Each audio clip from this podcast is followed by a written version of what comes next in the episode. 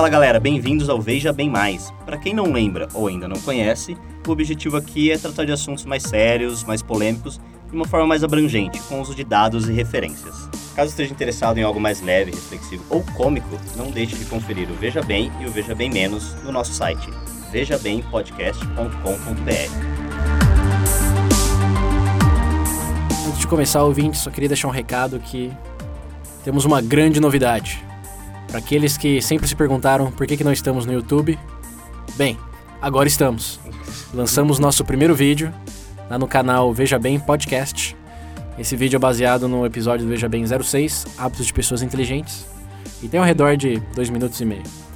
Então, para quem tiver curioso, o link está nas referências desse episódio, também na nossa página do Facebook, no nosso site e no Twitter. Então, para quem tiver ao redor de dois minutos e meio sobrando aí. Você tem, que eu sei. É, e quiser, quiser conferir, a gente achou que ficou bem legal e queremos a sua validação também.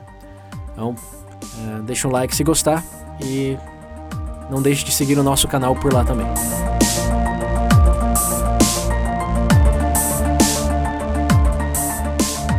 Antes de começar esse Mais, dar um recadinho para vocês. Vocês aí que vêm escutando a gente já faz um tempo. Não deixe de conferir também o Veja Bem, porque com o passar do tempo aqui, eu sei que a nossa ideia inicial era meio que uma conversa de bar, mas a conversa tá cada dia ficando mais, mais analítica, cada dia se aproximando um pouco mais do VB+. Então, se vocês gostam do Veja Bem Mais, eu tenho certeza que vocês vão adorar também o Veja Bem. Isso que dá quando você passa muito tempo no bar, né? É, então. Tempo Depois da demais. décima né? cerveja, você fica bem filosófico. Aí já era. Já já começa a soltar as mágoas, né? É. Nossa proposta inicial era o quê? 20 minutos? Tem É. episódio agora que tem quase uma hora, então... Ó, tem o episódio do VB que é mais longo do que o VB+. é, então... E só pra deixar a dica aí pra galera, é, o episódio VB14 sobre altruísmo, acho que ficou bem legal, daria pra ser facilmente o episódio do VB+. Sim. O do Segredo da Felicidade também é um dos favoritos dos nossos ouvintes do VB. E um que a gente lançou recentemente, experimentos científicos, é, também vale a pena, porque tem bastante dados, é, menção, menção de estudos. Como o VB+, só que sem a, aquela pegada... Formal. Não é, aquele, mais- não é o debate. Sem aquele né? formato de debate, É. mais uma discussão É mais uma analítica. discussão. E, e algumas piadas, sabe por quê? É, É. sempre. Sempre, sempre. Não tem como ficar sem.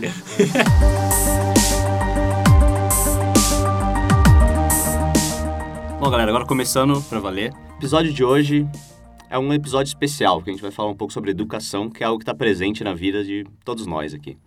E apesar de nós não sermos especialistas na área nem nada do tipo, cada um aqui tem um background diferente no que diz respeito à educação. E com isso a gente vai tentar trazer algo novo para vocês. Isso, a gente vai tentar ao máximo evitar os clichês no tópico. Diferente dos outros tópicos que a gente já abordou, esse é, faz parte realmente da experiência de todos. Acredito, na verdade não, tenho certeza que todos escutando Veja Bem Mais são muito bem educados ou no caminho para se tornarem ainda melhores educados. E o Veja Bem Mais esperançosamente ajudará com isso. Ah, mas o legal desse episódio em particular é que, como ele disse, é, temos experiências bem diferentes e só para clarificar o quão diferente para quem não leu sobre a gente lá nos na nossa no nosso site ou escutou a entrevista na, na rádio. Bom, eu sou formado nos Estados Unidos em economia e também administração na Universidade de Michigan. William quer falar um pouco do seu background? Ah, eu, tipo, a única coisa que eu faço, eu fiz cursos, faço curso, na verdade, ainda, um pouco de inglês, design. Ah, e cheguei a fazer dois anos de publicidade e propaganda, mas acabei largando isso. Na faculdade privada. Faculdade privada, sim. Pedro? Eu? Eu sou um homem do mundo. Não, na verdade, eu, é, no meu caso, tirando essa piada à parte, eu sou formado em alguns cursos, nível técnico, e no momento ainda não optei por uma faculdade. Por incrível que pareça, eu ainda não tenho a menor ideia do que eu faria. Tem alguns dilemas com respeito ao valor da educação superior no Brasil. né? Alguns, não, vários. Vários dilemas que a gente vai debater hoje. É, serão abordados hoje. Então temos aqui uma pessoa formada, outra meia formada. Meia formada E o não formado. Que não, que não começou. Mas isso. Acho que em primeiro lugar é bom lembrá-los. Cara, é, até nisso eu sou meio termo. Ah, saúde, né? é um real mediador. Né? É. Mas, como eu ia dizendo, eu acho importante lembrar que formação não é equivalência de educação necessariamente, pelo menos em termos intelectuais, não de certificado. Ah, e também não equivale à capacidade intelectual para análise, para discussões produtivas, como você já deve ter percebido com os episódios anteriores. Uh, então, acho que ninguém discrimina, no, os ouvintes, nenhum dos nossos ouvintes discrimina, mas é importante lembrar que educação não, não equivale a, a, diplomas. E o que a gente tem em comum aqui é que todos estudamos em uma escola pública, no ensino fundamental e começo do médio, eu pelo menos. e, e todos somos curiosos fomentadores de discussões. Isso dito, William, por favor, prossiga. Bom, galera, como o César já falou aqui, nós sabemos que todos vocês também são bem educados, então acho que não, não há o porquê a gente perguntar, começar isso aqui perguntando se é importante ou não a educação. Uhum. Mas... Ou mesmo o que significa. É, porque cada um vai ter uma opinião que exato, exato. vai cair em uma de três teorias que a gente vai abordar em breve. Sim. Mas uma coisa que eu acho importante a gente começar discutindo é se é importante discutir educação. Qual a importância de falar sobre educação. Uhum. Eu já vou pular nesse barco aí já, porque remete muito da política. Ele falou que é importante falar da política. Eu acho diferente da política, que a importância era mais em entender o sistema. A educação dá para fazer alguma coisa. A educação não, não, depende de ninguém em Brasília, de ninguém hum. no, no centro da cidade, num prédio velho. Uh, principalmente em termos de liberdade individual e crescimento intelectual. É, começa com a atitude de cada um. É, a nível de indivíduo, né? Exatamente. Então, é importante falar de educação porque mesmo que muitas das coisas que a gente vai falar hoje são sistemáticas, tudo que puder ser absorvido pode ser catalisado para uma iniciativa individual, que pode melhorar a instituição que você atende, atenderá ou já atendeu, mas independente disso, certamente pode melhorar o seu dia a dia se aplicado a, a nível individual. É, realmente parece um, querendo ou não, a gente comenta assim, acho que todo mundo já tem ideia disso, né? Dessa perspectiva que a educação começa a partir do nível do indivíduo, que é, eu acho que infelizmente, a, con a concepção que grande parte, pelo menos das pessoas com quais eu já conversei sobre o assunto, é, normalmente tem aquela visão que meio que um direito, no caso, a educação seria meio que um dever, por assim dizer, palavras pobres. é... Isso foi mencionado no Veja Bem, frases é, que afetaram a sua vida. É, Chegou a falar eu assim. até comentei. Eu acho que essa concepção, ao meu ver, aí seria o primeiro passo, por assim dizer. Uh, uma coisa que eu ia comentar é, por exemplo, tem isso que o Pedro falou que às vezes as pessoas não veem como um, veem mais como um direito, não como talvez obrigação, entre aspas. Uhum. Acho que tem uma visão que as pessoas acham que tipo, você tem que fazer escola, tem que fazer a faculdade para arrumar um emprego, para viver e é só isso. Uhum. Eles não pensam numa educação de uma forma que não seja só profissional, é, didática, entendeu? Que não seja só profissional. Profissionalizante. Isso, profissionalizante. Uhum. Ah, sim, sim, mas eu acho que aqui, aqui realmente começa essa, esse episódio. existem três grandes vertentes para se analisar a educação, ou o propósito da educação.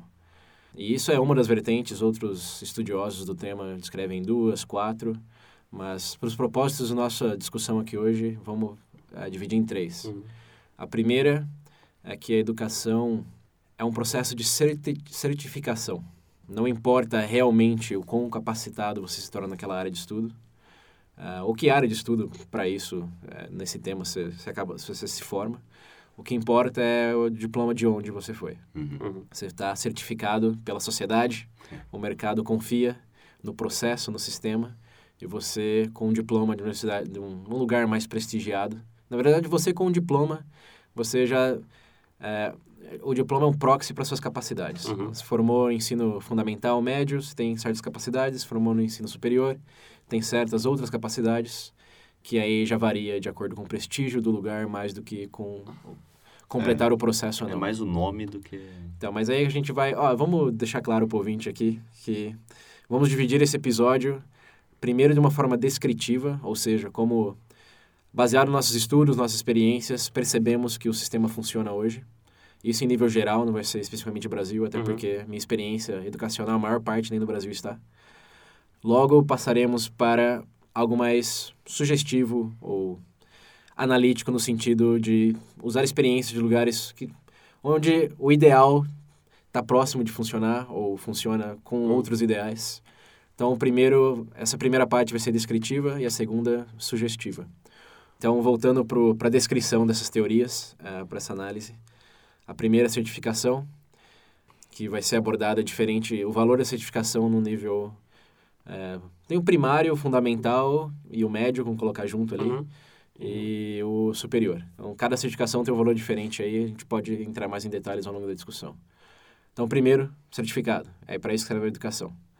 Segundo, já é algo mais filosófico, mais idealista, que remete mais à origem da educação lá na Uhum. Grécia Antiga, que é o de crescimento intelectual, pessoal, da formação Do de um cidadão, é, do indivíduo livre e Uhum. de um cidadão ativo, que é capaz de influenciar e melhorar o seu meio, Uhum. independente da especificação da, da formação.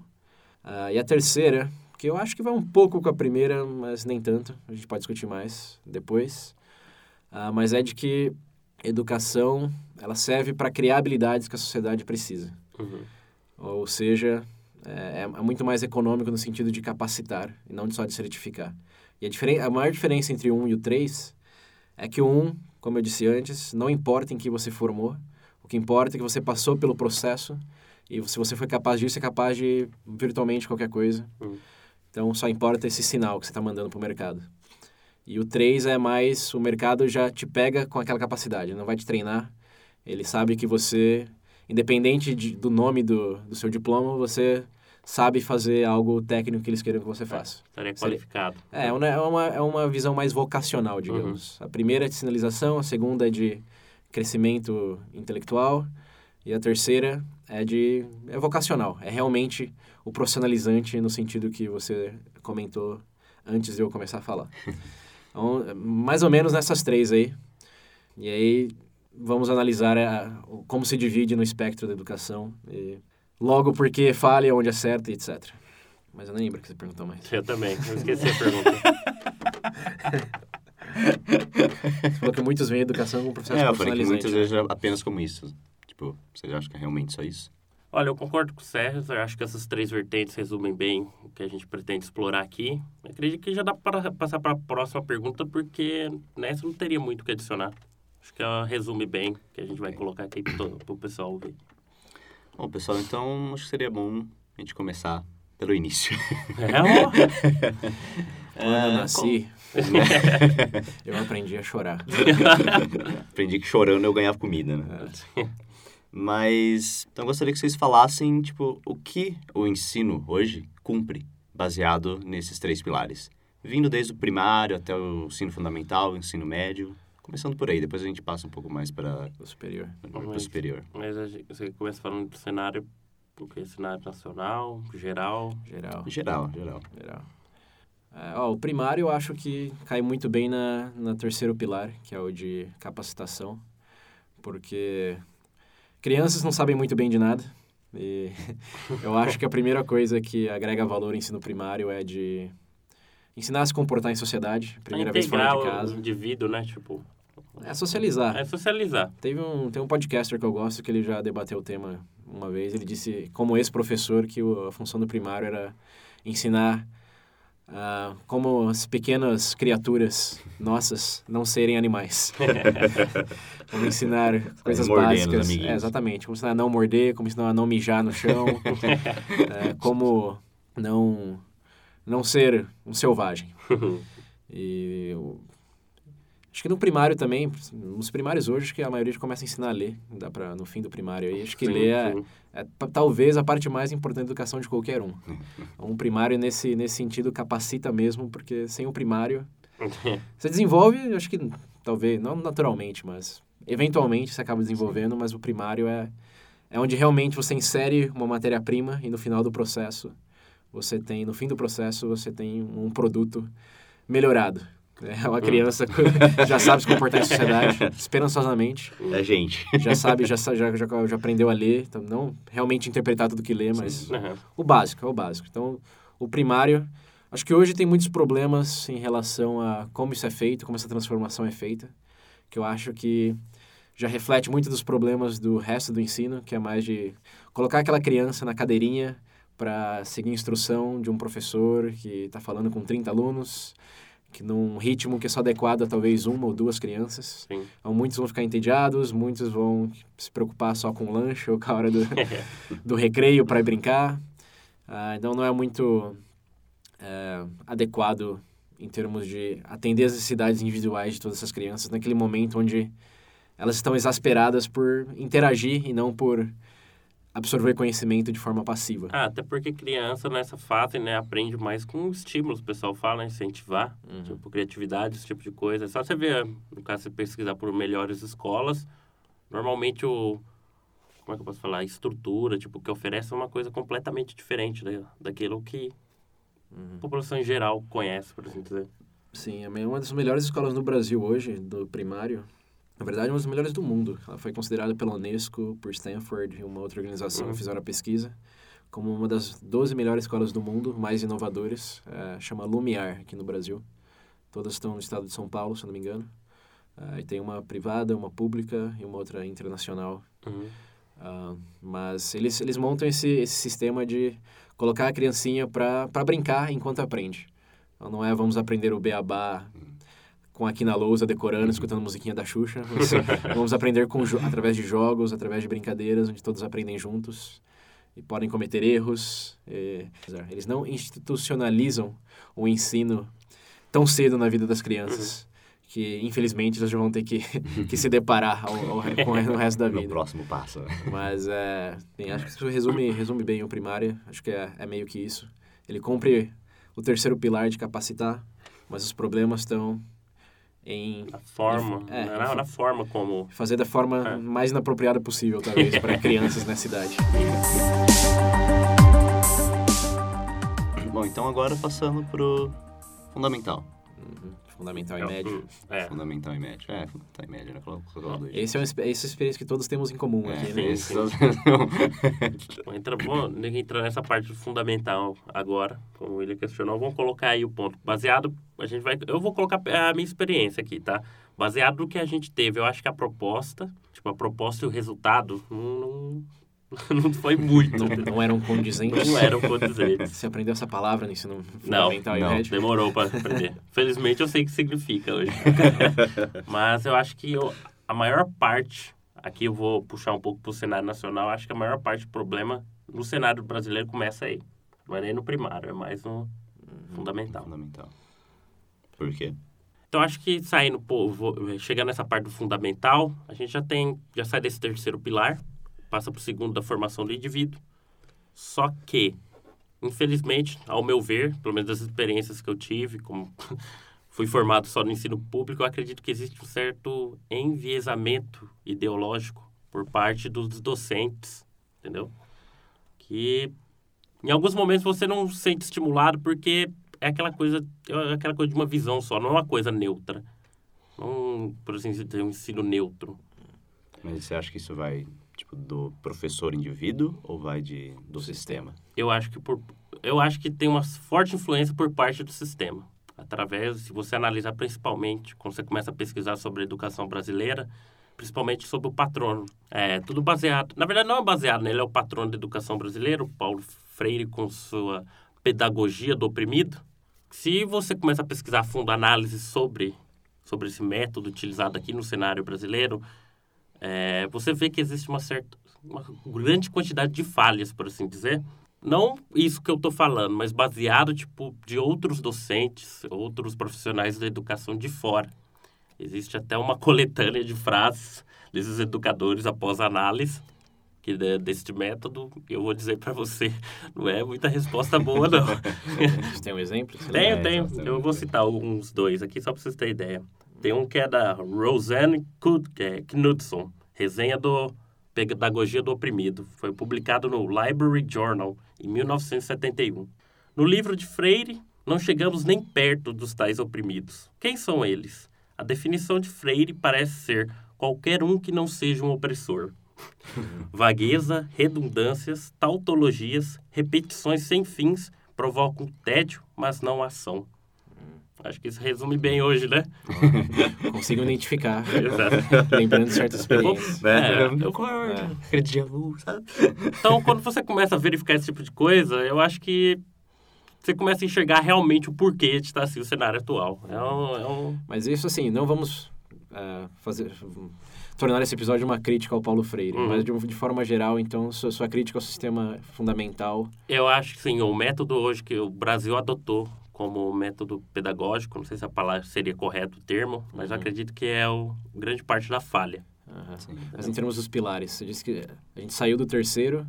Entrando segundo. nesse segundo pilar, justamente eu acho que este método de ensino hoje, que eu acredito que deveria nessa fase ser a formação do indivíduo, esse método acaba não é um freio, mas eu ac- acho que acaba lesando, Uhum. entendeu? E cumpre com alguma É. promessa dos outros pilares?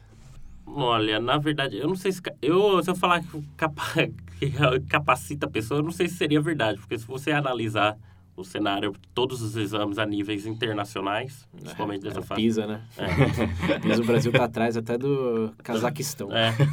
Borat mandou um abraço. É, Parabéns, então, então parabéns. você vê que realmente essa proposta dessa formação do indivíduo ou a própria capacitação dele não está sendo cumprida.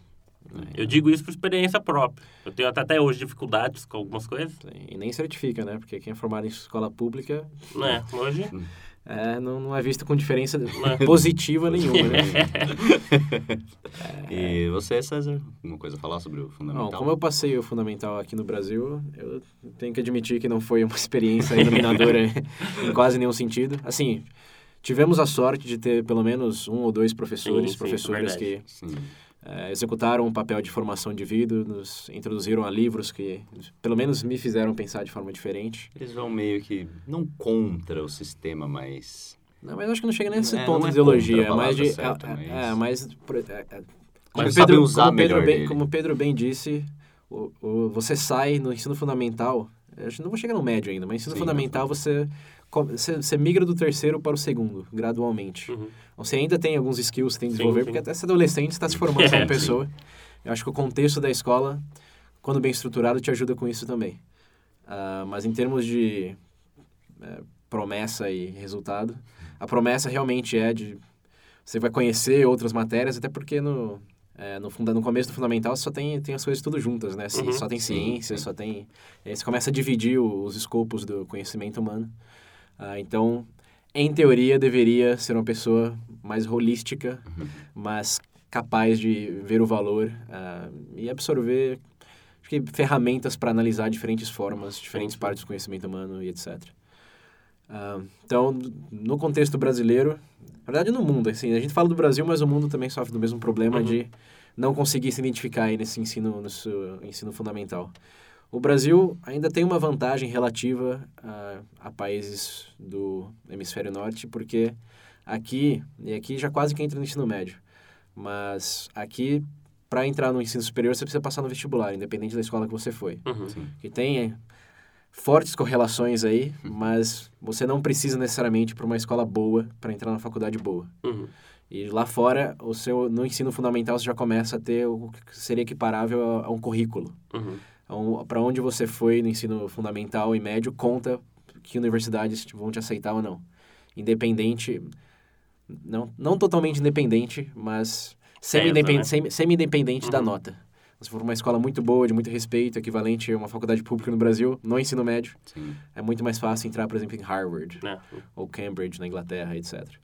Então, nesse sentido, o Brasil tem essa vantagem, mas no, no geral, no mundo, o problema, em termos descritivos, é não ninguém consegue cumprir a promessa de formar o cidadão porque está muito ou focado na certificação nesse país do, do hemisfério norte ou com um sistema cuja ideologia, treinamento dos professores está muito enviesado e não abre, torna o negócio tédio de one-sided, É. muito, é, um- Não, um, um viés só, né? é, de um viés só.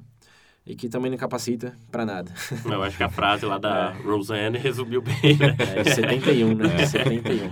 Mas tem, tem um 1971. lugar, tem um lugar que descritivamente, tô chegando a sugestões ainda, mas que faz isso de maneira que cumpre muito mais a promessa Uhum. eh, do segundo pilar, que é a Finlândia. Sim, sim. A Finlândia tem um sistema muito interessante de continuar aquela coisa do primário no, no secundário, no, fun- no fundamental, Uhum. no caso. Que é de aprender através de projetos, atrever, eh, aprender com pessoas não necessariamente da sua, da sua idade. É ter um currículo muito mais ahn, flexível, onde os professores tem um currículo muito mais flexível no qual os professores, a partir do qual os professores conseguem adequar muito mais para necessidade do aluno do que para a necessidade do sistema. Que é uma coisa que acontece aqui também, que a gente esqueceu de mencionar, é o funilamento, né? É. No fundamental você já está funilando Sim. Para se capacitar para passar no vestibular. É aí que começa o que tipo, coloca um cabre, o cabresto na, na sua cabeça. Você tem que aprender É. isso pra você poder passar ali. né? Exatamente, aí, aí que você afunila. E lá não, não tem esse afunilamento. Lá, na verdade, não tem nem esses testes de equivalente ao vestibular aqui. Ah, não nesse período, pelo menos.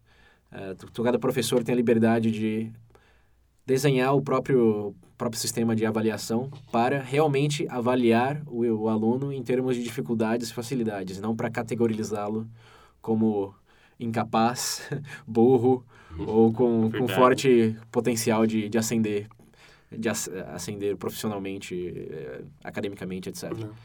Então, acho que nesse sentido, esse afunilamento também vai contra a promessa de qualquer um desses três pilares, tirando o primeiro de certificação. Mas que tem, já tem lugares que não fazem e tem resultados. Até o teste de PISA que o Pedro mencionou, que o Uhum. Brasil está bem, bem lá embaixo. Bem embaixo. Ah, chuta quem está em primeiro. Ou pelo menos esteve em primeiro nos últimos anos. Finlândia, É claro. Justamente a Finlândia. é. Tem uma competição forte da, de Shanghai Uhum. da Singapura, mas lá o, o problema... É, lá é- lá o universo já é outro, né? Não, não vou nem chamar de problema, mas lá... Se a gente pode resumir o Sudeste Asiático nesses três pilares, é um. É um, lá, lá a certificação é, é o que importa. Até porque são bilhões e bilhões de pessoas. a forma de filtrar efetiva acaba que se tornando essa. Mas a Finlândia, mesmo tendo esse sistema mais liberal, ah, consegue ter resultados muito melhores nesse teste de PISA. Até a Escola Lumiar aqui no Brasil, ela estende o programa para o ensino, pro ensino fundamental em Uhum. alguns lugares. Ah, e lá eles também têm resultados que ultrapassam sempre os requerimentos do MEC para esse tipo de instituição. É, é, porque você vê, né, a partir do momento quando o docente tem liberdade de fazer a avaliação. Porque hoje, querendo ou não, pensando no ensino público, você para pensar, os professores, por exemplo, meio que recebem uma fórmula pronta. Por exemplo, ele não pode avaliar. O professor que conhece a classe que ele está dando aula, o método de avaliação que ele poder... Porque você para pensar, tem professores que têm, sim, propostas interessantes. Poderia muito bem avaliar melhor, tipo, desenvolver alguma coisa melhor do que vinha aquela fórmula pronta Sim. muitas vezes se enca... não se encaixa no dia a dia, naquela própria realidade, não é? Sim. É triste que o professor tem que se conformar com essas, essas regras ah, questionáveis do sistema, mas eu acho que o mais triste também é que o aluno começa aí a se conformizar. Ele, ele para. Acho que se tem um momento onde você consegue pegar os alunos do fundão e os alunos do, da frente ali da, da sala, é meio que no, no ensino fundamental começa. Sim. Onde tem, tem aqueles que realmente enxergam esse pagamento a longo, longo prazo de entrar numa faculdade boa Uhum. e eventualmente ter um trabalho bom. E aqueles que simplesmente não vê mais, não conseguem enxergar mais o propósito de estar ali. Aprender É. coisas que nunca vão usar na vida, que não estimulam em nenhum sentido. E você está falando de crianças, de crianças, é, de crianças e adolescentes, né? De, Pré-adolescente. É, compli... É, de é pré-adolescentes. até complicado, né? Pensar que já nessa fase a pessoa já é, pessoa, no caso, de- desmotivada, né? Essa... É, mas como que se desmotiva? Na verdade, isso é uma das grandes eh, hipocrisias do sistema, que é a educação concebida idealmente para motivar as pessoas a quererem aprender mais. Mas como, como você pede que essa motivação seja um objetivo há X anos dali? não? Quem quer ser médico, por exemplo, daqui 20 anos quase. É, você quer, principalmente um pré-adolescente que... Qual, qual é a característica do adolescente? Não é querer coisas imediatas? Não, é, não tem essa ansiedade? Sim. E você está pedindo que eles foquem em coisas A longo prazo. A longo prazo. a longo prazo a- e se conformando com critérios pragmaticamente inúteis. Você vai falar coisa que você aprende ali, a gente nem entrou no ensino médio ainda, mas eu lembro que a gente mencionou uma conversa privada nossa recentemente sobre a fórmula de Bhaskara. Uhum. Imagina um aluno se convencendo de que precisa saber a fórmula de Bhaskara para fazer qualquer coisa no futuro distante. Nossa. Agora todo mundo tem uma A não ser o bolso. eventual professor de matemática. É. É, não, é. que isso já é a minoria da minoria da minoria. é, porque até, o, né, pelo menos baseado no ensino público, os professores, infelizmente, não são modelos de, Né? de profissão que você quer ter. Acho que nem, é difícil você sair lá, "Amor, quero ser Até professor. porque tem professores que falam, próprios Não professores falam, nessa "É, vida. É, é, não, é justamente isso. Esse é um outro problema que eu acho que é econômico, que Uhum. ao, ao- mais ao longo do episódio a gente Sim, vamos também do- um dos pouco. incentivos e etc. Formação Iremos dos falar um professores. professores. Que remete bastante da política também. Como a gente perguntou lá, É. quem são os políticos do Brasil, quem são os professores hoje. né? Mas enfim, isso fica como gancho para daqui a alguns minutos. Eu acho que todo mundo aí da nossa idade, nem da nossa idade, até mais novo, mais velho que a gente, vai se familiarizar com isso que, que dissemos aqui agora. Sim. E vamos entrar agora então no ensino médio, que aí vocês começam a diferenciar mais a experiência de vocês dois. Uhum.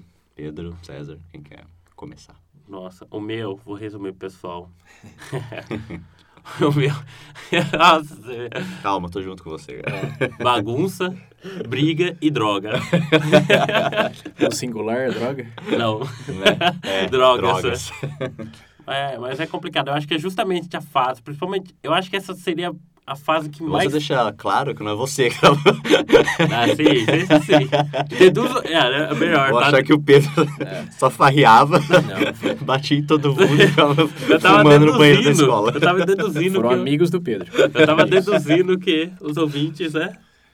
Mas enfim. É, o que se via, né, infelizmente. O que que acontece? Eu acho que essa fase, principalmente do ensino médio, ainda mais com essa no cenário, de novo, baseado na minha experiência aqui, né? Que é aquela fase que você sabe, por exemplo, terceiro ano, tem aquela pressão de prestar vestibular, tá todo mundo naquilo.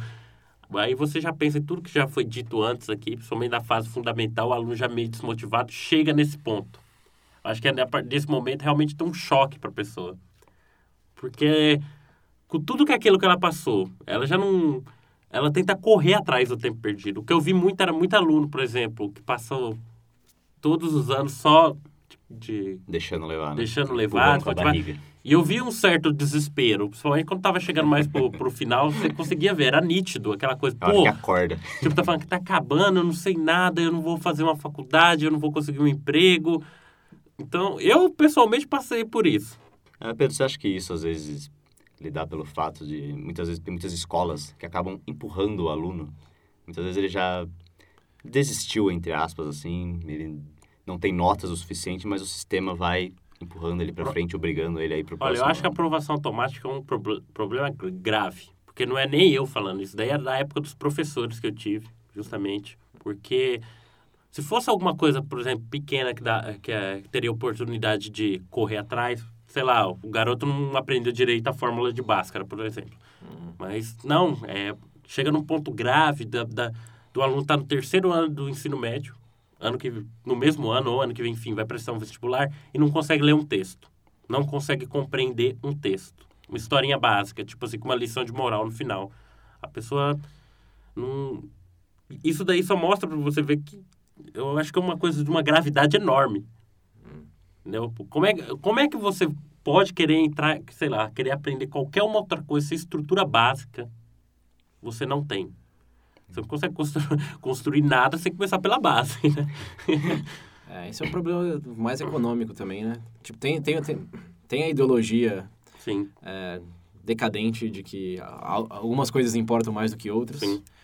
quando na verdade não. Mas acho que o, o problema maior dessa, dessa, dessa, questão é o fato que não tem lugar para todos, principalmente na rede pública. sim. E se eles mantiverem aqueles que não aprendem, Tem que lembrar que tá chegando mais, tem mais é, alunos. é, é uma máquina. Se querendo ou não, a escola pública é uma Sim. máquina de Lembrando. garantir o, o básico ao cidadão, que é o, o governo faz, mas o básico tá, tá podre em vários, vários sentidos. Eu Uhum. acho que esse de formação, formação não, de Aprovação. automática, ele tá enraizado no fato de não estimular devidamente. Porque um, um cara que desiste ali no ensino fundamental é o cara que não consegue, como, como eu disse antes, vislumbrar um futuro, se preocupar com o futuro daqui 15, 20 anos, Uhum. fazendo coisas que ele não consegue apreciar o valor para ser certificado por uma instituição, para trabalhar em algo que ele também provavelmente não vai ver o valor. Aquela coisa. Por isso que Pra quê, né? Aquele adolescente moleque. tem aquela crise existencial, né?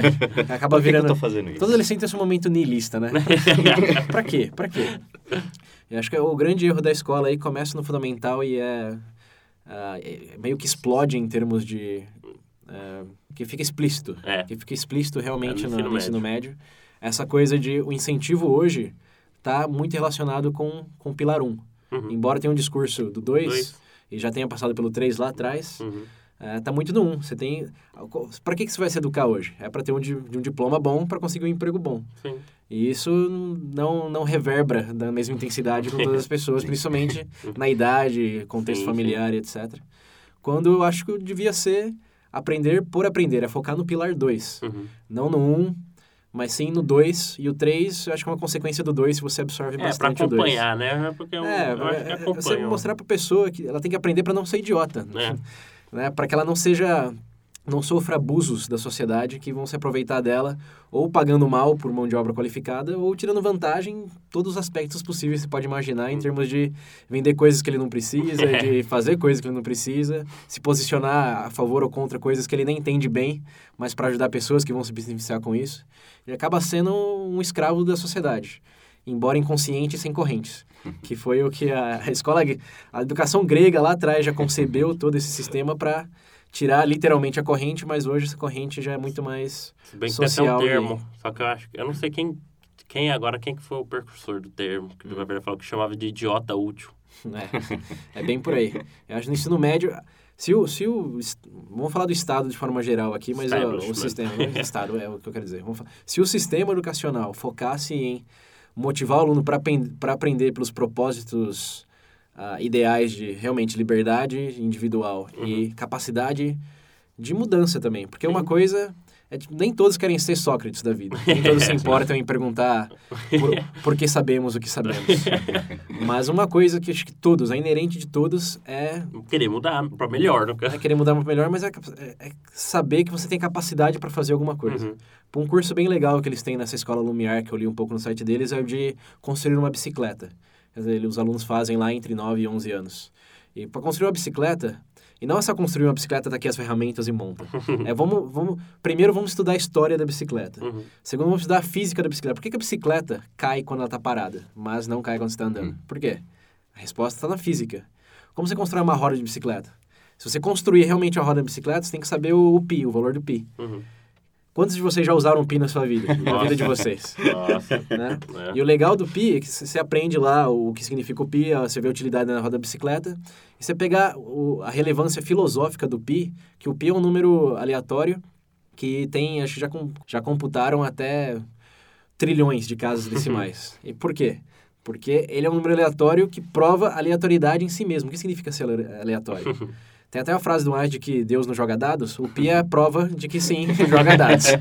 Então, ele, ele tem uma implicação prática na construção de coisas, tem uma implicação histórica, principalmente a história de como o pi foi descoberto, como ele foi meio que aceito pela comunidade matemática como uma constante, também interessantíssima. E essa, essa a reverberação filosófica também é, de, é interessantíssima. Aí pensa em você, através de construir uma bicicleta, você aprende sobre história, física, filosofia. Deixa eu e dar um ponto. no fim, do, no fim do dia, você constrói uma bicicleta que é sua. Deixa eu dar um incentivo, não, só antes de você falar. O seu incentivo não é construir uma bicicleta para provar ao professor que você constrói a bicicleta, mas é andar na bicicleta. né? e a sua pressão não vem do professor te dar uma nota negativa de não ter a bicicleta, vem do seu amiguinho ali do lado Fazer uma melhor fazer uma bicicleta e dar risada da sua cara que sua bicicleta não anda. Aí você para pensar, né? Tudo, tudo isso que ele citou do pi, quando. Vou colocar o exemplo nosso, né? Quando a gente aprendeu o pi, como é que foi? Ah. Não lembro como foi, esse é o problema. Viu? Pronto, É. eu acho que isso resume bem, na verdade, o do ideal Uhum. do que tá. Da proposta do que está sendo feito, Sim, na verdade. Mas o, problema do- da aprovação temática vem justamente isso daí. Quem que re- realmente não aprenderia o básico se tivesse, por exemplo, esse incentivo? É. Quem que precisar ler o manual de, de- Pode ser, o mais básico, ler o manual de montar uma bicicleta, mas se souber interpretar o que está lendo, como vai montar a bicicleta? Sim. E o incentivo, eu acho que deveria ser esse, de coisas de- que são tangíveis a- ao estudante nesse momento da vida dele. Que ser bem educado significa ser mais capaz em todos os sentidos, e não ser aprovado, ler- colocar um selinho na testa dele Né? para provar coisas que ele vê tá como inútil para instituições que ele também vê como inútil para uma sociedade que É. nesse ponto ele já já quer sair já Já qualquer quer nem saber dela. dela. ele já tá montando a sua a sua alternativa já É, né? isso porque tá dando os primeiros passos ainda. é, é, cara aí Ao drama se tem, adolescente. acho que se tem uma, uma causa tem uma Raiz. pedra angular Ah! se tem uma pedra angular no problema acho que tá bem aí quando você já tá capacitado o suficiente para aprender coisas de forma autodidata e Uhum. fazer coisas tangíveis e o seu incentivo sai daquilo para passar para algo totalmente intangível e injustificado segundo os seus valores naquele momento e perspectiva de vida, etc. Essa conversa toda me lembra muito aquela álbum do Pink Floyd. Another The Wall. Break. The Wall, é. Break, The Wall. Verdade, né? Ó, outra falando e eu música, lembrando né? aqui. Outra música. Outra pra- música, ouvintes. Vocês falando e eu lembrando aqui do, do, do clipe do negócio. É, né, a gente não tá reinventando a roda falando É, disso, Né?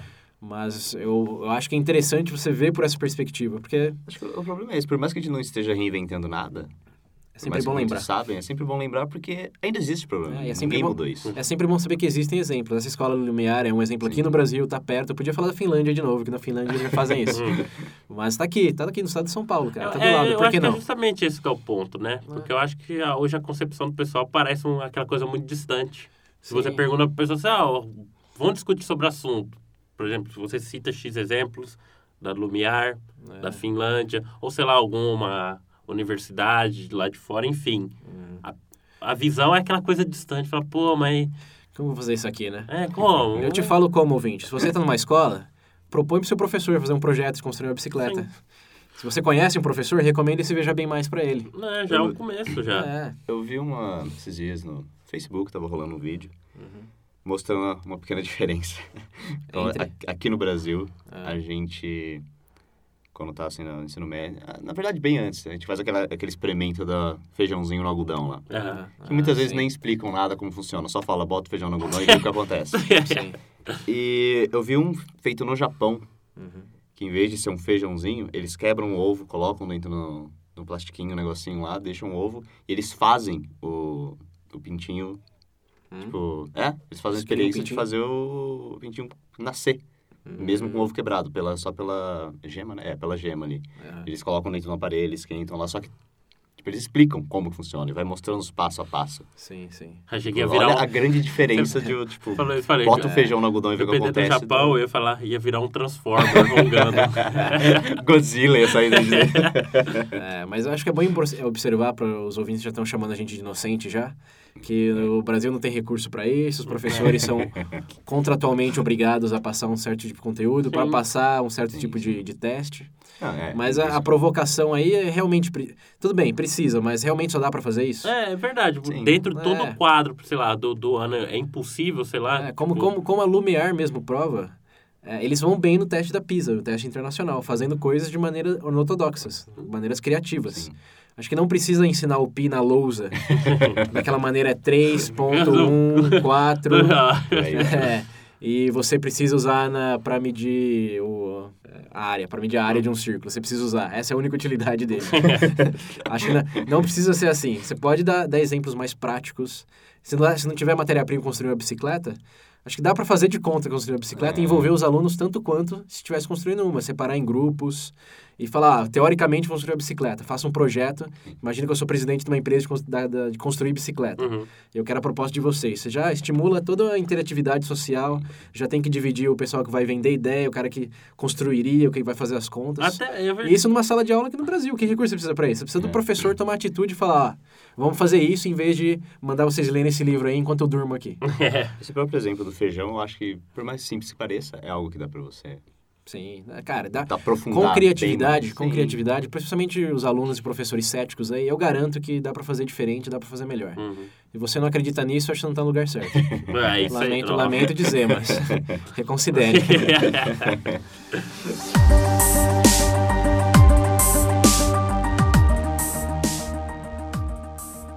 Bom, agora vamos falar mais da a diferença que teve aí no ensino médio. Né? O Pedro E o e meu. o seu. Olha, gente, de que verdade. O Pedro falou, não. É, Ah, a gente é deu que você- resumida, é, mas- o Pedro agora você falou disse- bastante, você já ligou o fundamental ensino médio, já falou É, mas para resumir, eu acho que eu vou colocar só antes de concluir a minha parte que das experiências, infelizmente, boa parte do conhecimento que eu adquiri veio depois. Tipo, depois que eu terminei o ensino médio, essa é a verdade. O meu interesse, sei lá, por história em, gela- eh, história em geral, principalmente até da própria filosofia. Eu lembro que o César ele veio para cá, o César já estava lendo há muito tempo, já devia acompanhar. Aí eu comentei com ele. Por exemplo, eu fico pensando, eu fico com aquela sensação que eu perdi um pouco de tempo, sabe? Eu sinto que esses conhecimentos que hoje eu, que eu tenho já poderiam ter sido coisas que eu. Sei lá, experiências que eu já poderia ter tido. por exemplo, ter corrido atrás. Claro, foi por falta de incentivo meu, mas dentro do cenário que eu, eu É, não estava, seu, né? Às vezes, eu- que nem como a gente discutiu aqui, o próprio sistema. É. né? dentro do... Tipo, Eu acho que não, não dá pra se vitimizar o ponto Não, de que não. foi culpa da escola, É. mas também não pode deixar de criticar o sistema que te Sim, desmotivou quando você não tinha essa capacidade crítica de ser proativo. Acho que quando a gente falou lá no comecinho que é, é um dever, não um direito, a gente tá falando de pessoas já na nossa posição, Sim, que sabem que conseguem se autoeducar, não dependem necessariamente do sistema. Mas para quem tá saindo do primário, entrando ali no, fundamental, no né? fundamental, é... É, aí fica difícil, Como você, né? vai, como você vai se convencer que você tem que pegar o livro sozinho lá, sobre filosofia, que não ensinam bem na, na sua aula, mas está interessado, e sozinho, sem incentivo nenhum, seus amigos vão te chamar de nerd na escola, ninguém da sua família vai conversar com você. Olha que moleque estranho. Vai brincar, menino, vai É. comer terra. Acho que nesse, nesse ponto da vida Sim. aí, eu acho que a culpa tá muito mais pro, pro sistema do que como você vai julgar um pré-adolescente. Não- É cara, difícil, não tem é. como. Eu Acho que tem uma, uma frase que acho que todos já escutamos, que é aquela de... O aluno faz a escola, não a escola faz o aluno. Ah, não, eu não sei, não. Eu Acho que todo mundo já ouviu um pouco disso, eu- né? é, mas é mentira. Essa frase. Eu não- Exatamente. Eu não concordo com isso nem um pouco. Até, até, Exatamente. até certo, um bom parte do, do, do ensino, não. Exatamente. Mas até é uma coisa que eu, talvez esteja me repetindo, mas que eu acho legal de, de mencionar é que, como eu era um dos alunos que tive a grande sorte de conseguir enxergar a longo prazo Uhum. e tive um apoio familiar e sim, exemplos que eu podia olhar fora da escola e mirar como é, como um patamar que eu queria chegar, porque na escola não tinha nenhum. Eu discriminava muito os alunos que não tinham essa perspectiva. Os alunos lá do fundão, a galera do, do futebol e etc. E hoje, já mesmo pesquisando um pouco mais sobre o tópico e refletindo, eu já, eu já, eu já enxergo o, como que eles chegaram ali. Acho que esse entendimento é... Que é, de novo, não, não fazendo, dizendo que são totalmente vítimas. Sim, sim. Acho que chega num certo ponto, 15, 16 anos ali, que a ficha tem que cair de uma maneira ou de outra. Mas é, é compreensível, mais compreensível, dado todos esses erros aí, essas, é, essas decadências do sistema, essas falta de incentivo, ou incentivo contrário que deveria ser, que Como combinam lesa, né? nisso. Porque, É. como eu disse, eu, eu acho que eu sou sortudo por ter tido um ambiente familiar, um círculo Uhum. de, de amigos e de referências que eu consegui sair desse buraco negro. Sim. Mas eu sou um de quantos? Já é. É. Só pegando a nossa escola como exemplo, eu fui o único que realmente É. Não, partiu época, daquela porque- pra, pra outra, né? O único. E quantos alunos tinham lá? Mais de 1.200, né? Sim, sim. Então é, é triste, dada a realidade, mas eu acho que é, in- é inegável o fato de que a culpa é muito do sistema, sim. Sim, sim. E se você não, não se dá conta disso, você meio que está contribuindo com esse erro. Até em casos, né, que a pessoa tem potencial. Porque a gente tá falando de cada pessoa, mas aquelas pessoas que têm um potencial muito mais alto que os outros, muitas vezes saem lesadas com isso também, né? Sim, Você tem que sim. parar pra pensar. O quanto, sei lá, não sei se qual termo podia usar, mas é esse pessoal especificamente, que você vê, por exemplo, vai estudar fora e depois você vai ler, sei lá, algum estudo, alguma coisa, ou uma própria biografia, o pessoal relatando todos os problemas que tiveram, sei lá, problema emocional, enfim. Hum. Você É, vê, também, né? eu acho não que- basta você ir pra fora e, sei lá, estudar na faculdade melhor acho e que- você voltar e... Eu acho que o problema é que a pessoa é, lesa demais. Lesa, Né? elabore. Ah, por exemplo, por mais que por mais que você está, esteja consegue se adaptar àquele ritmo, eu sinto que apesar disso poderia ser muito mais aproveitado. Por mais para até alguns que os mais céticos vão falar não, mas tem gente que vai bem. Mas tipo, e aí? tipo, vai um bem de, sei lá, tem uma classe de 30 alunos, só tem um aluno que vai bem. É, mas um... eu, eu gosto de fazer uma analogia que é meio que você ir pra, pra academia. É como se tivesse um professor lá que mandasse todo mundo fazer os mesmos exercícios na mesma Aham. intensidade, na mesma velocidade, com o mesmo peso. e todo mundo vai sair de lá bombado, É. né? Magrinho e bombado. É, entendeu? Esse é o, é o discurso que a gente tem hoje nas escolas. Né? Uma metodologia, um caminho, um Pra resultado. todos. Pronto. Só que... Não. não. Só que... Nem um pouco. E aí vem aquela coisa da economia também, né? Mas não dá pra ter um professor pra cada um, um tutor, como era na Grécia Antiga, né? Um Aristóteles lá, como tinha, como tinha Alexandre o Grande, né? Não, não dá pra ter, mas tem lugares que, que já tem. Até eu tô falando do Lumiar bastante aqui, mas tem outros exemplos, até baseado numa reportagem da super interessante, ah, que analisou as quatro melhores escolas públicas do Brasil. E uma que eu me lembro bem tá no interior do Ceará, que eles contornaram bastante esses problemas de motivação, mesmo numa escola ó, no interior do Ceará. Você acha que a gente tá... A, a gente aqui, a, o quê? 50 minutos de São Paulo, É. já acha que tá ruim? Imagina vai- a escola pública no interior do Ceará. e lá eles tiveram essa ideia de motivar os alunos através de uma maior integração com a comunidade. Uhum. É, e usar a comunidade para adequar melhor as necessidades do aluno. Então, não tinha dinheiro para pagar professor, mas sabe que tem bastante em qualquer comunidade? Pessoas idosas, que já têm experiência, que já têm ah, um- uma certa base moral mais sólida, Uhum. que já sabe pelo menos alguma coisinha, não é que é expert em tudo. Mas voluntariamente pediu para essas pessoas que já não estavam fazendo nada em casa virassem tutores dessas crianças. Uhum. E aí sim, tem um professor lá passando o conteúdo que tem que passar, e você tem um tutor que fala sobre a vida, fala sobre dificuldades, que vai te ajudar a melhorar, não vai te avaliar e botar o Uhum. selinho vermelho ou verde na Vai. sua testa. Então lá com, ó, sem recurso nenhum, de novo, só com a criatividade, só com essa essa vontade de mudar para melhor, conseguiram integrar? Pessoas e, e melhorar o sistema. São pessoas front. São, é, é uma inovação que eu tô falando, não é os vítimas de que falta recurso, não é vítima de que... Pior que é verdade, eu parei pensando falando nesse papel do tutor, né? Porque hoje realmente o professor, no, pelo menos no cenário brasileiro, perdeu isso, pra falar a verdade. São pou- Eu consigo pensar alguns professores, no caso, que eu tive experiência, que você poderia, sei lá, sentar depois de uma aula, ou sei lá, em algum outro horário e conversar com eles assim. Mas, no geral, realmente esse lado mais de tutor meio que apagou, né? Ficou muito aquela coisa muito Sim, robótica. meio por não, às vezes. Não, apagou total, apagou Completamente. total. Que, que tutor você teve na escola? eu, no meu ensino médio, aqui eu vou falar um pouco do meu ensino médio, eu tinha um tutor. Era um tutor que a gente encontrava a cada 15 dias. E ele perguntava como tá a vida, pegava o histórico e via as notas, via, perguntava se estava com dificuldade em alguma coisa. Ele mesmo era um professor. Um professor tinha um grupo de alunos, Uhum. que não necessariamente eram deles, e ele revisava. Tinha... É muito mais fácil ter um grupo de cinco alunos do que de 30, 40, É, né? Sim.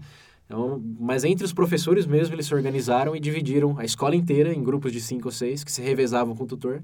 E aí saíam para até fazer atividades sociais. Porque o professor é aquela coisa muito... Ah, ele tá lá, mas é um peão do sistema, É. né? Mas e se você saísse para jogar um boliche com o professor de vez em quando? Você ia passar de ver ele com aquele chato que tá carcando no seu pé, né? para te ensinar a fórmula de Bhaskara.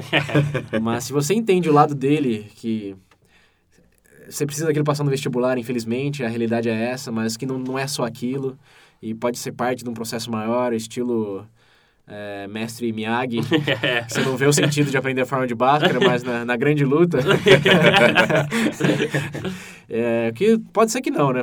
Que, que grande luta, na verdade, tem. Mas, enfim, acho que você cria essa dinâmica com o professor, que mesmo não tendo ele ali 100% para você, é, costurando provas e Uhum. metodologias é, adequadas para o seu didática performance, aí, né? é, você tem você tem um amigo, você não tem só aquele aquele chato que está fazendo coisas que você não entende. É. Então isso já é um, é um passo mínimo que já faz uma puta diferença. Sim. No meu caso, eu achei bem construtivo, que eu realmente vi a perspectiva deles, não só a Uhum. minha. Ah, e é algo que melhorou bastante a experiência de aprendizado. Eu não tenho dúvida que melhoraria aqui no Brasil.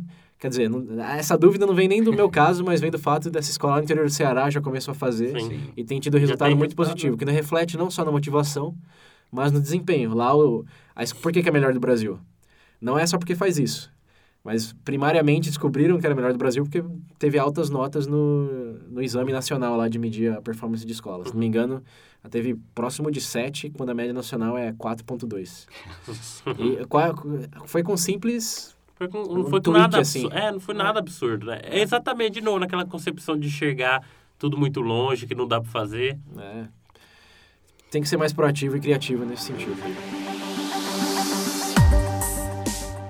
Bom, pessoal, vocês falaram bastante aí, mas Pedro, você quer finalizar a sua parte do ensino médio, depois a gente passa pro, pro César? Poucas palavras, saí um pouco lesado. Tive alguns bons exemplos de alguns professores, mas, no geral, não tá, eu acho, não tá funcionando. Não tá, a gente tem que dar um jeito nisso, do jeito que tá. Não promete nem cumpre nenhum dos Não, pilares. não. Nada, zero. É, triste. A minha experiência do ensino médio, eu, apesar de já ter falado bastante, não falei um pouco da minha experiência, que é diferente do modelo brasileiro, porque lá funcionam em, em- nos três pilares um pouco. É, tem a capacitação em termos de você poder escolher matérias ah, um pouco mais práticas, em termos de... Você pode, você realmente vê skills que você pode usar. Aham. É, lá eles abrem um leque, por exemplo, você pode fazer economia, pode fazer psicologia. Uh, e tem atividades extracurriculares que faz parte do currículo também, que você uhum. pode aprender a criar um... Você pode aprender a criar uma, uma horta orgânica, você pode aprender a reciclar. Tem todos um, uns skills que realmente capacitam. Nesse sentido, nessas aulas de economia e psicologia, não porque você não vai ser de lá economista. mas já, já traz um pouco dessa capacitação que você pode ter no ensino superior, que aqui uhum. no Brasil você só sabe as matérias que você tem, né? Uhum. Mas não... Tipo, matérias assim que muitos creem que, que vão optar, mas não tem aquela experiência. Por, que, por que, que não tem, por exemplo, psicologia no ensino médio? Por que, que não tem economia, que é um dos cursos mais populares no Brasil? Ou administração? Por que, que não tem curso de administração no ensino médio? Na verdade, por que, que não é letivo os cursos de ensino médio, né? Por que, que aqui você tem que fazer aquelas 12 matérias tudo de uma vez e não apreciar nenhuma devidamente? Tem alunos que até conseguem né, desenvolver um certo interesse a mais, mas as outras se perdem porque você não consegue focar em tudo. Acho que muitas vezes alunos, às vezes, pode... Vocês não acham que às vezes eles podem se interessa em uma matéria, assim, fala, pô, gostei disso, gostei de história. Aí ele consegue focar naquilo. Às vezes ele fala, ah, gostei de história, mas também gostei de filosofia. Mas às vezes ele não consegue, uhum. tipo, lidar com os dois justamente porque tem aquele monte de, Sim, de coisa. Sim, esse é justamente o ponto. É, é, algo absurdo. que isso, Até onde eu sei, só tem no Brasil essa coisa de obrigar a se estudar todas essas matérias de uma vez. Uh, na minha experiência, que era um modelo mais americano, de híbrido, de, de britânico, você chegou no ensino médio, você pode escolher suas, os seus cursos que você quer uhum. focar mais. Você escolhe lá, tem até o curso que você pode focar avançadamente, que nos Estados Unidos é equivalente a AP, as aulas. E tem os cursos que você foca mais para conhecer de forma geral mesmo. Uh, então, esse funil de interesses vai mais para o terceiro pilar de capacitação, mas também reforça o segundo, porque você consegue, você já, ali você já sente o seu poder de escolha como indivíduo, e você sabe que pode ampliar a sua liberdade intelectual ao escolher sabiamente as matérias que você acha que vai agregar e realmente se desenvolver nelas. E aí tem o terceiro pilar, que é a de certificação. Falei lá, a, a escola que você foi, as atividades curriculares, etc., contam muito para entrar. Tipo, ninguém entra em Harvard. É, se você foi para uma... Você só tem nota boa. Hum. É, essa coisa de certificação depende muito do programa da, da escola também, de trabalho voluntário e do seu... Uh, sua visão holística das matérias e preferências, etc.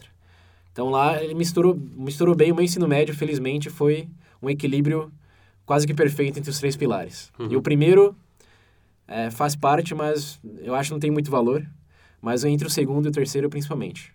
Uh, e o segundo, eu tenho que observar uma coisa importantíssima aqui também, que é que eles davam ênfase na área filosófica uh, em particular, que era, um, era uma das únicas aulas obrigatórias para todos, além de matemática, que você tem que fazer algum nível, mas lá eles, lá eles permitiam que você, se você não fosse tão fã, não, se o número não fosse sua praia, você podia fazer uma matemática extremamente básica. Uhum. Se você fosse hum, ali, mediano, tinha matemática normal, e se fosse o próximo Einstein, tinha, tinha uma classe de matemática avançada. E isso que era legal também. Não era tipo, hoje aqui no Brasil, no ensino médio tem que fazer química, mas é só aquela química, né? Uhum. Eu estou interessado um pouco em química. Cara, tanto faz, vai ter que ler esse é, livro inteiro. essa, li, essa Bíblia aqui, né? Mas eu li a Bíblia, eu quero mais. Ah, cara. É, é o que tem. Sinto muito. Deixa isso daí pra faculdade, né? É o que tem. É. é mas lá você podia escolher esse nível, mas o, o legal é que essa parte filosófica de teoria do conhecimento chamava essa aula. Era muito focado que dava todo um corpo para o segundo pilar que era aquela coisa, por que, que eu estou aprendendo? Co, co, como são formados os valores sociais? Era, era uma aula extremamente socrática, eu não usava nem livro, mas isso foi por causa do meu professor, que também era, era da minha gangue. Ele sentava no meio e fazia perguntas para os alunos, criava, instigava esses, essas perguntas, fomentava discussões, estilo Veja Bem. E a partir disso, todos conseguiam escolher melhor as outras, conseguiam fazer melhores escolhas uh, nos outros escopos da educação. Então lá, para mim, é um dos melhores exemplos que tem. Estimulava o trabalho voluntário, estimulava a escolha, estimulava a flexibilidade de currículo e tinha essa coisa uh, de questionar o valor primordial da própria educação na, na escola, que eu acho que devia ser lá no ensino fundamental já. Uhum. A partir de 12, 13 anos, acho que filosofia é uma das coisas mais indevidamente ignoradas no sistema educacional hoje. Que é o que realmente te faz enxergar o negócio da, do segundo pilar.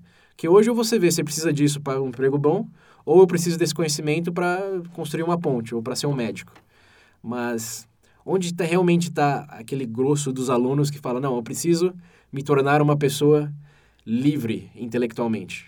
Eu preciso ser habilitado em analisar, criticar e executar em qualquer ramo do conhecimento humano. ou, ou se eu quiser. não somente naquele nicho. Né? Obrigado. Eu, acho que isso daí re- realmente faria uma diferença enorme se todos Nossa adotassem. Imagina.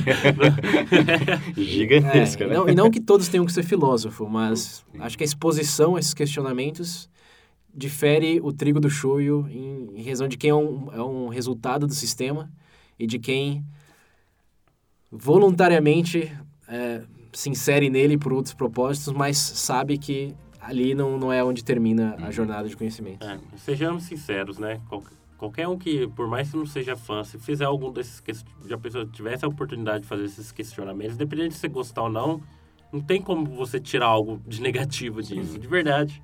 Como nesse período. Tem como você ter raiva da filosofia, É, mas é é. porque foi instruído errado. É. né? Se você tiver que ler os livros de Platão para passar numa prova, Aí você tá fudido. é, aí sim. Deus. Mas feito de maneira apropriada e, de novo, com um projeto, Aham. você tá lá vendo coisas em filosofia que você tá vendo em outras matérias também, pode usar aquilo para melhorar outras coisas. Pô, quem não, cara? Só de falar isso já tá interessante, né? Tipo, eu quero voltar pra escola construir essa bicicleta. Ah, Você falando, É, eu, eu tô, não- eu tô aqui pensando, imaginando, meu Deus. Então Não teria poderia. sido bom. Teria sido, né?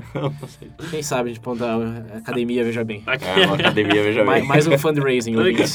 Depois do país, veja bem. Ilhas, veja bem. Ilhas, veja bem. Mas é, a minha experiência no ensino médio foi muito positiva, acho, considero um, é, isso daí faz parte do negócio chamado International Baccalaureate, para quem quiser pesquisar depois, tem todo o modelo da educação lá. Não é ideal porque tem todas essas coisas de certificação, mas chega muito mais próximo do que seria o ideal no escopo do que a gente está discutindo aqui.